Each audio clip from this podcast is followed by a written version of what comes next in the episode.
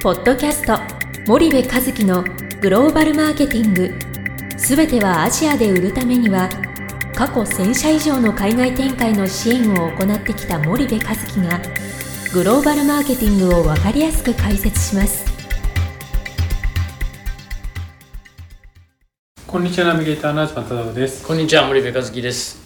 じゃあ森部さんあの、はい。まあ、最近あの、まあ、我々結構大企業が8割、9割で、はいまあ、クライアントとして多いんですけれども、はい。まあ、中小企業さんからもはい。結構、まあ、ちょくちょくうん。お問い合わせをいただくと思うんですけど、はいはい。まあ、悩んでる、まあ、ステージも違ったりはい。さまざ、まな問い合わせがあったりするんですが、はい。その中小企業一般的な、うん。まあ、グローバルにおける、まあ、チャンネル戦略なのか、はいまあ、グローバル戦略と呼んだらいいのか、はい。ちょっとそこははいまあいろいろな悩みを抱えてるはい。方もリスナーさんもいらっしゃると思うので、はいはい。少しまあ大枠の話で、うんあの構わないんですけども、はい。まあ、またちょっと経営資源も違うでしょうし、はいはいはい。まあ、商品も当然違うし、はいはい。商品点数なんかもはい。違うので、はいはい。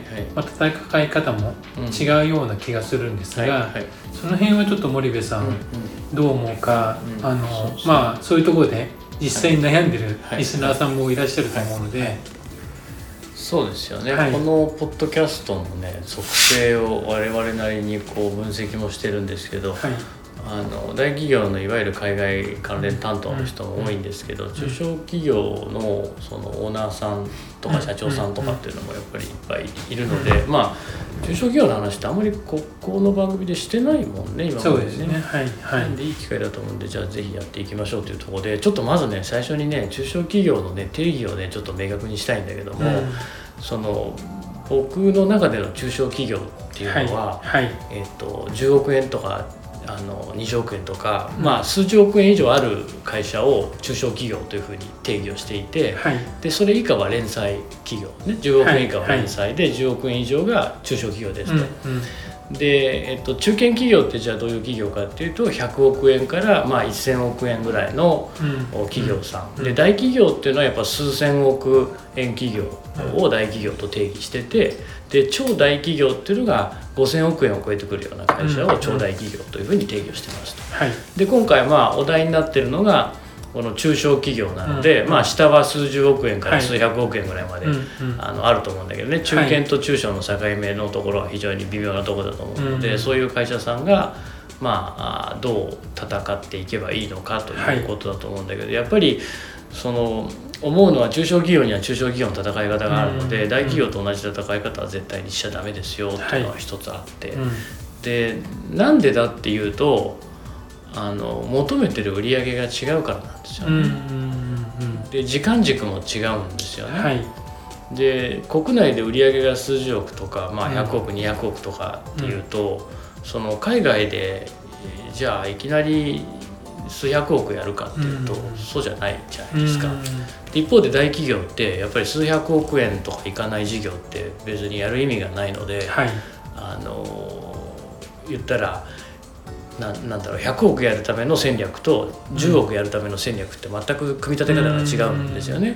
でそれを5年でやるのか3年でやるのかによっても全然組み立てが違ってくるわけなので、はい。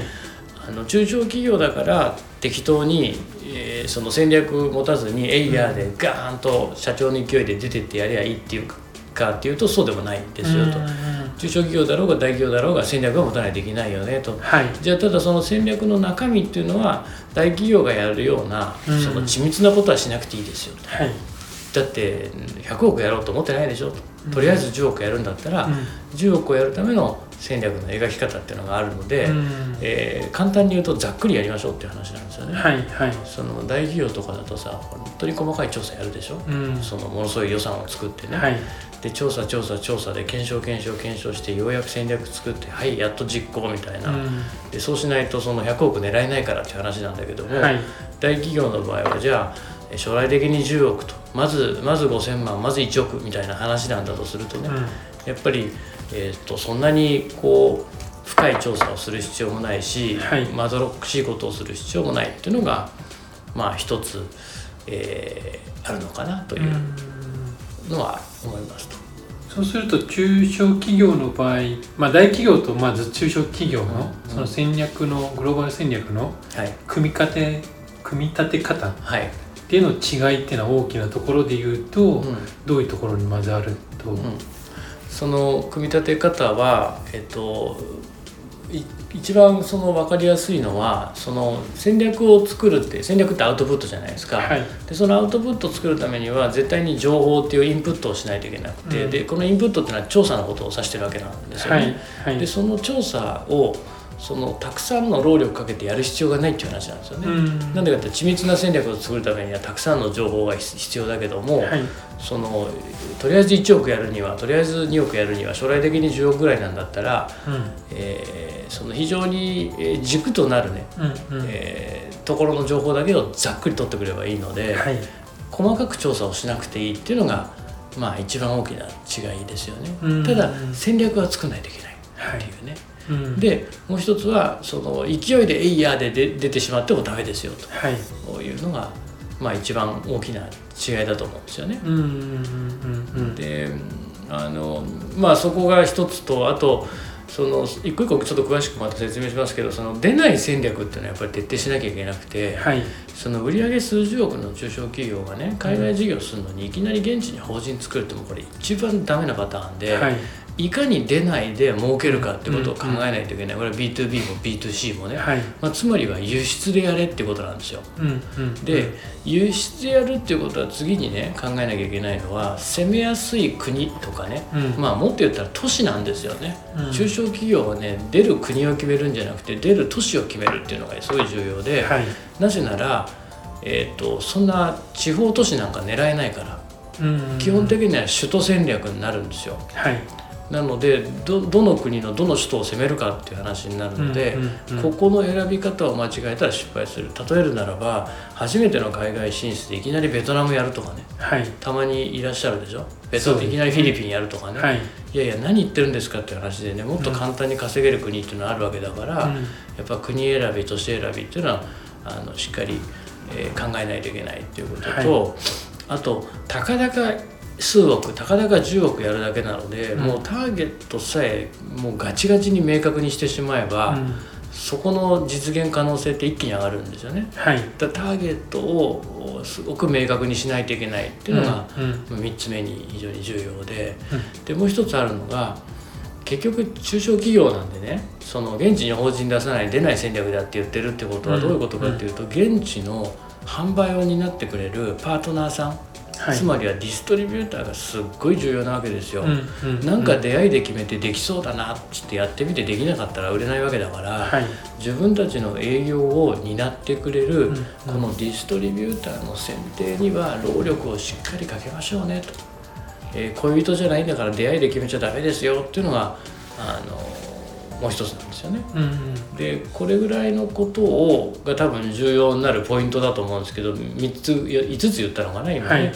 5つぐらいのことをきっちりやっていくと、うんうん。非常にそのイニシャルコストいいわゆる投資コストを低く海外の事業リスクを抑えながら、はい。えーやっていける。うんうん。っていうのが、あの僕の経験の中で感じるところですかね。わかりました。じゃあちょっと今日は時間が来ましたのでこはい。こまでにしたいと思います、森口さんありがとうございました、はい、ありがとうございました。本日のポッドキャストはいかがでしたか？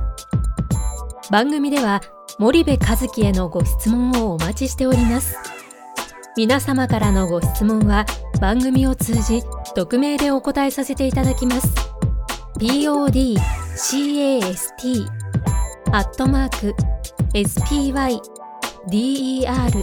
grp.com